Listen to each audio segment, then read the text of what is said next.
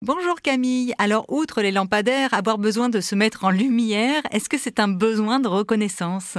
Alors le lampadaire, c'est un bon moyen, hein, en effet, de, se mettre euh, sous la lumière, mais il y en a d'autres. Euh, on a tous besoin d'être mis en lumière, au moins dans notre toute petite enfance, c'est-à-dire que c'est même une étape du développement majeur et indispensable. Hein. Vous savez, les petits-enfants qui, jouent au toboggan, regarde maman, regarde maman, qui font un dessin ou autre chose. Voilà, chacun d'entre nous a besoin d'être mis en lumière pour confirmer son sentiment de légitimité à exister. Voilà. Et j'ai envie de dire que nous ne sommes pas tous égaux du côté de l'ego, justement.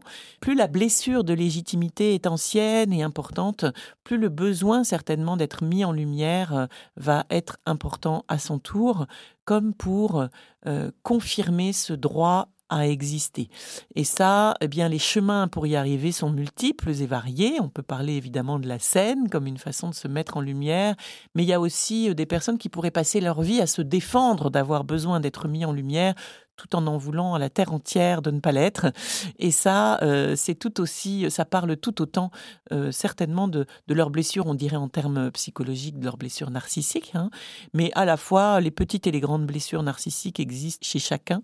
On a tous euh, différents chemins pour pouvoir les restaurer peu à peu. Parfois, il faut toute une vie, mais soyons bienveillants avec nos besoins d'être mis en lumière, parce que plus on se l'accorde, plus on l'assume, plus on le reconnaît, plus du coup on peut le mettre à l'intérieur de soi au bon endroit et enfin être aussi peut-être une lumière pour d'autres et faire de la lumière sur les autres. Et si j'ai envie d'être une lumière pour les autres, encore faut-il que j'accepte euh, voilà d'emmagasiner de la lumière et de la prendre pour moi aussi.